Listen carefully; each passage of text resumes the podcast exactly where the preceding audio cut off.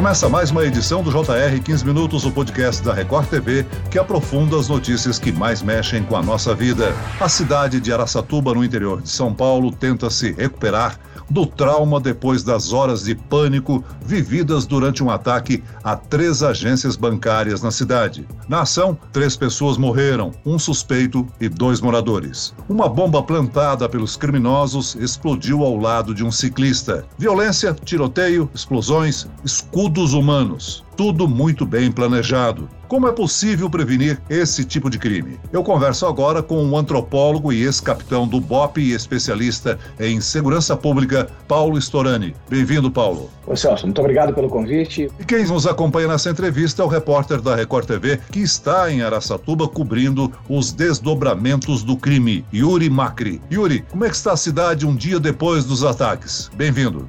Oi Celso, tudo bem? Nós estamos acompanhando toda essa situação aqui em Araçatuba, que começou na madrugada da segunda-feira. Segundo as informações, a última atualização da Polícia Militar, 96 explosivos, 96 artefatos foram encontrados. Eles estavam espalhados pelas ruas, na agência bancária invadida pelo grupo, em um caminhão em que eles trouxeram todos esses artefatos e também nos veículos que foram encontrados entre Bilac e Clementina, numa área de mata. Essa cidades são próximas aqui de Araçatuba. Outra informação importante que até então a polícia tinha dois suspeitos presos. Um terceiro homem deu entrada em um hospital de Piracicaba com ferimento de fuzil.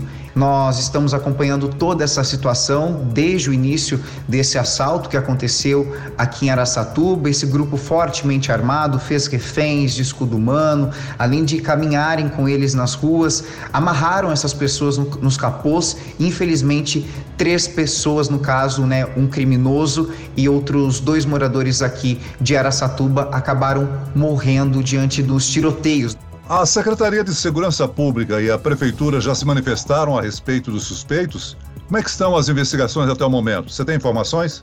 Olha, Celso, em coletiva que foi feita, no caso, na segunda-feira, na sede da PF, da Polícia Federal aqui de Araçatuba, juntamente, inclusive, com o secretário de Segurança Estadual, eles afirmaram que a Polícia Federal assume toda a investigação para tentar, então, identificar esse bando que agiu aqui na cidade de Araçatuba.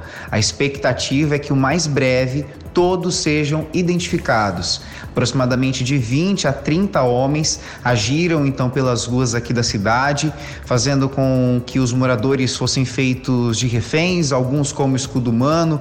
Algumas dessas pessoas foram usadas na fuga desse grupo aqui do centro da cidade. Esses moradores de Araçatuba foram colocados nos capôs dos veículos e essas imagens repercutiram inclusive não apenas na mídia aqui do Brasil, mas na mídia internacional.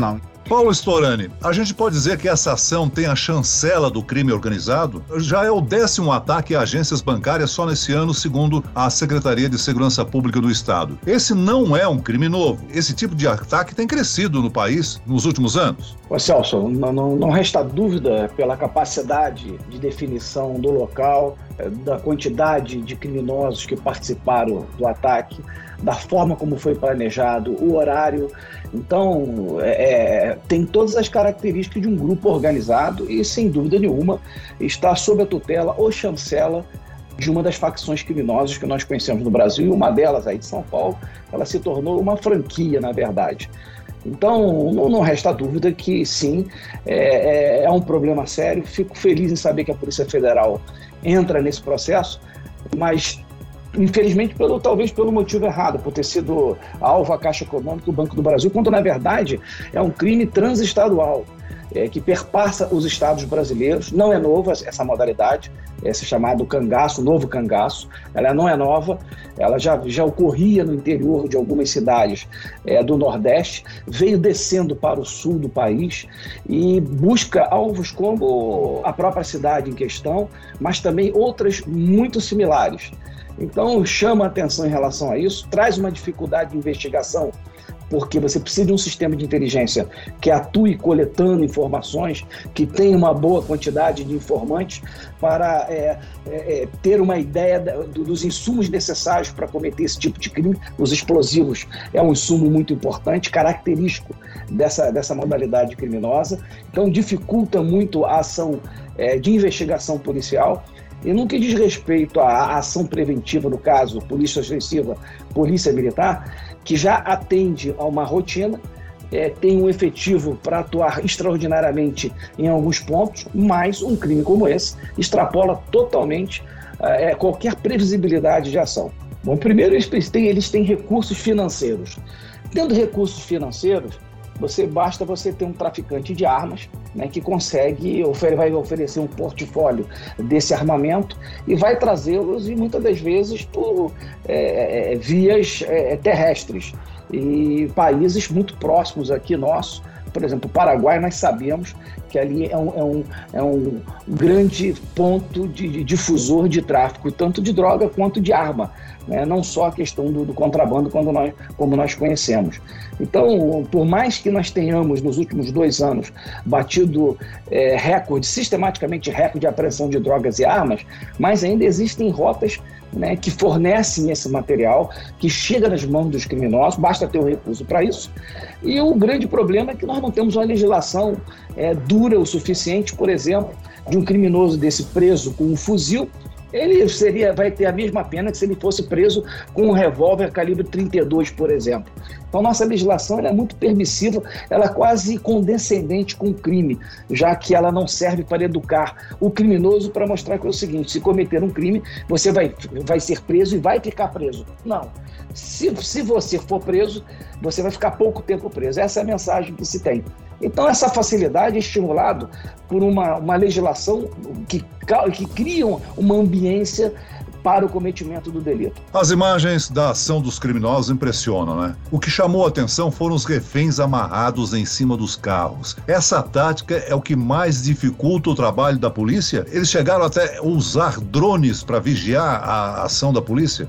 Celso, imagina uma situação como essa, o nível de organização desses criminosos, que usa uma tecnologia que hoje você vai numa loja você compra um drone né, e você consegue monitorar uma área é, através do celular conectado ao equipamento do drone.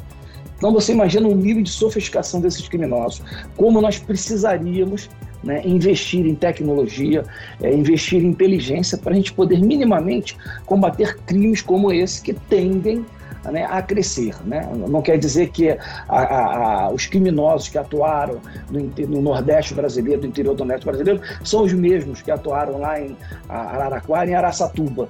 Né?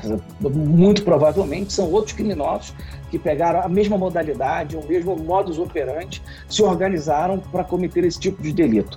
Então, é, é, o que eu acredito. Eles têm um perfil até muito característico. E violência é uma marca é, muito ligada a essa atividade. E a maior violência que nós vemos, além da morte das pessoas, além da, da lesão corporal grave do ciclista, é a exposição do refém da forma que foi colocado no teto de, uma, de um veículo, para que a polícia, se caso estivesse de helicóptero, é, não pudesse fazer disparos contra a, a, o veículo. Mas mais do que isso, ele está dando uma mensagem para a população do nível de violência que eles estão dispostos a cometer para chegar ao seu objetivo.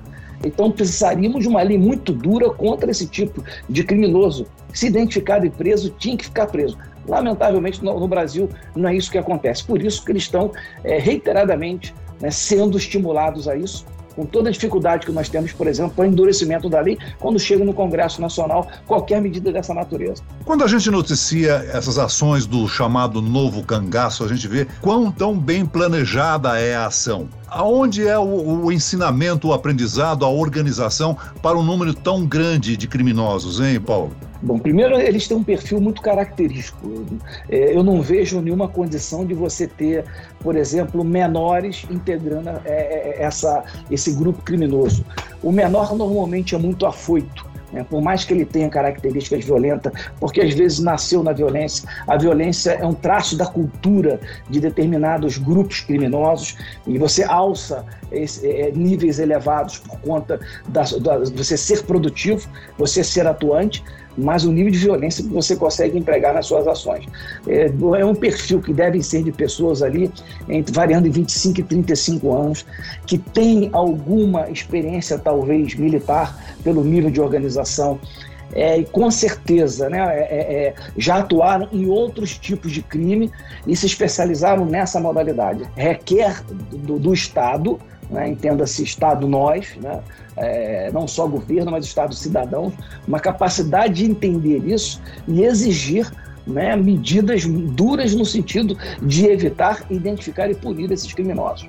E Paulo, é possível afirmar que se tratam de poucos grupos criminosos agindo neste tipo de crime, já que é preciso uma organização muito grande? Eu conversei com moradores aqui de Araçatuba e é unânime que todos eles acreditam que esses criminosos já estavam aqui na cidade tentando entender a dinâmica do município. Olha, Yuri, não tenha dúvida que antes da ação foi feito um planejamento prévio com ações precursoras no sentido de entender a, a, dinâmica da cidade, identificar os pontos que seriam os objetivos, que são as instituições financeiras, é, criar é, ações diversionistas, que são esses explosivos que foram espalhados e que não foram detonados na cidade, porque se fosse tudo em situações em tempos diferentes, ia ser um caos muito pior do que esse que nós é, vislumbramos é, na realidade. Então, tudo muito bem planejado. Então, ele sabe o efetivo da polícia, sabe as rotas de patrulhamento, os melhores horários para poderem agir, o que deveriam fazer nesse sentido. Então, foi tudo cumprido da forma que foi planejado. O criminoso ele tem sempre a vantagem dele definir o local, o momento e como vai ser feito. E a polícia, se não tiver nenhuma informação é, nesse sentido, ou de, de algum indício que poderia haver uma ação como essa, ou talvez não na cidade, nas cidades próximas, para poder se antecipar a isso, promover operações policiais, uma operação presença para coibir uma ação como essa, ou permitir que ela acontecesse, mas montar uma estrutura que pudesse identificar esses criminosos no momento da ação, enfim, é, mostra que a gente tem, nós estamos atrás ainda desses criminosos, exatamente por esse motivo. Com certeza não tem muitos grupos criminosos atuando, são poucos. Porque quanto mais você expande, mais fácil fica para a polícia é, identificar é, é, alguma ação, muitas das vezes é, por um deslize que seja cometido ou por um informante que passa alguma informação que poderia levar a um dos integrantes e num desdobramento aos demais.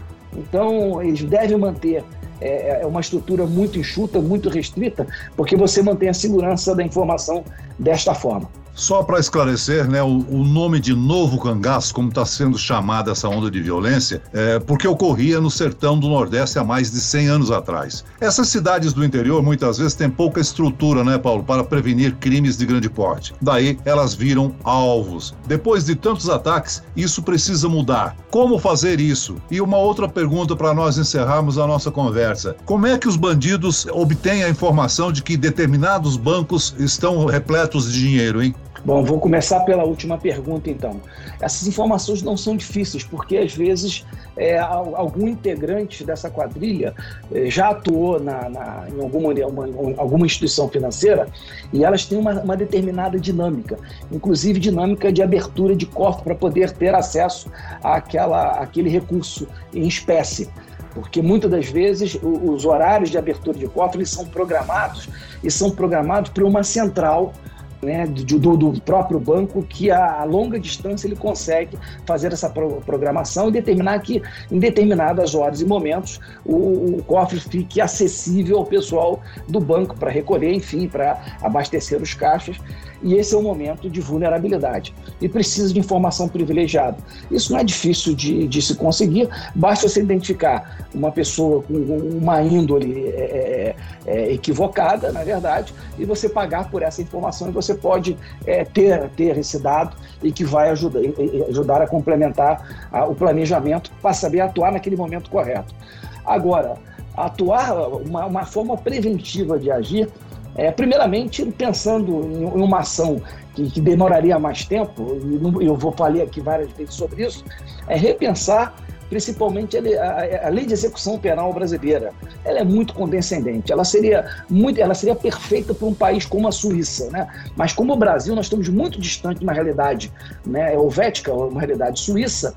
Nós precisávamos rever isso para a gente criar restrições, a gente criar é, punições mais duras. Na punição, não falo nem aumentar a pena, não, eu falo a pena ser cumprida na sua é, efetividade e não é, estabelecer é, é, da mesma forma que você trata um criminoso violento, em termos de, de aplicação de benefícios da lei, a um outro que cometeu delitos muito mais leves. Então, temos um problema sério no Brasil em relação a isso. Muito bem, nós chegamos ao fim desta edição do 15 Minutos. Eu agradeço a participação e os esclarecimentos do antropólogo, ex-capitão do BOP e especialista em segurança pública, Paulo Storani. Obrigado, Paulo. Celso, eu que agradeço a oportunidade de contribuir com a minha experiência. E agradeço a presença do repórter da Record TV, Yuri Macri. Yuri? Muito obrigado, Celso. Foi um prazer aqui trazer essas informações com vocês e também com o Paulo.